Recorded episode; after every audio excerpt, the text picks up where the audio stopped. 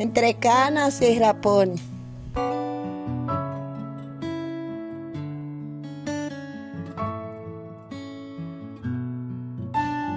Si alguien me preguntara alguna vez qué fue lo que me motivó en la vida a dedicarme al periodismo, pues podría contestar de manera más formalista, digamos, empecé a, publicar en tal o cual periódico, participaba como editor, como columnista, etc.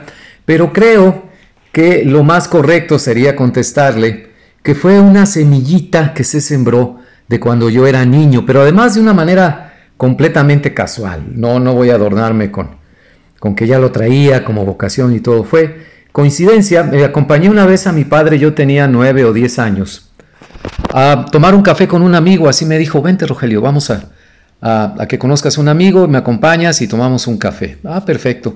Nos encontrábamos al sur de México, en la ciudad de Tapachula, Chiapas, muy cerca de la frontera con Guatemala. Ahí pasábamos los veranos eh, de niños porque toda la familia de mi madre era de ahí precisamente, arraigada en lo que se conoce como la perla del Soconusco, toda esa región de México.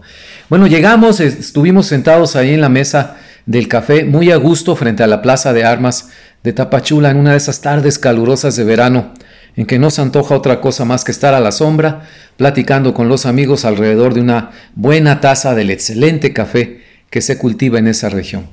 Pasó una hora, pasaron dos horas y yo estaba fascinado con la plática que tenían mi padre y su amigo periodista. Él dirigía uno de los periódicos locales de la región, pequeño periódico, pero que ya tenía muchos años publicándose, digamos de los de mayor impacto en toda esa zona. Y lo que yo pensé al principio, bueno, me voy a aburrir un poco, ¿no? Porque pues oyendo platicar a dos adultos, ¿qué interés va, eh, va, a tener un niño en hacerlo? Pero al final quedé atrapado en la plática, porque de inmediato derivó en política, políticos, periodistas, medios de comunicación, censura, no censura, etcétera, etcétera. Me, causó una eh, impresión profunda este señor, el dueño de uno de los periódicos, y cuando terminamos la conversación, él se retiró primero. Mi padre pidió la cuenta para pagar los cafés y el refresco y, el pastelito que yo me había eh, comido. Y, me dijo, ¿qué te pareció, Rogelio? Yo le dije, oye, papá, me gustó mucho lo que platicaron. A mí me gustaría eh, dedicarme a, trabajar en un periódico algún día. Bueno, me dijo. Y ahí me dio yo creo que la primera gran, gran lección del periodismo. Solo recuerda una cosa. Mi amigo gana más con lo que no publica que con lo que se publica en su periódico.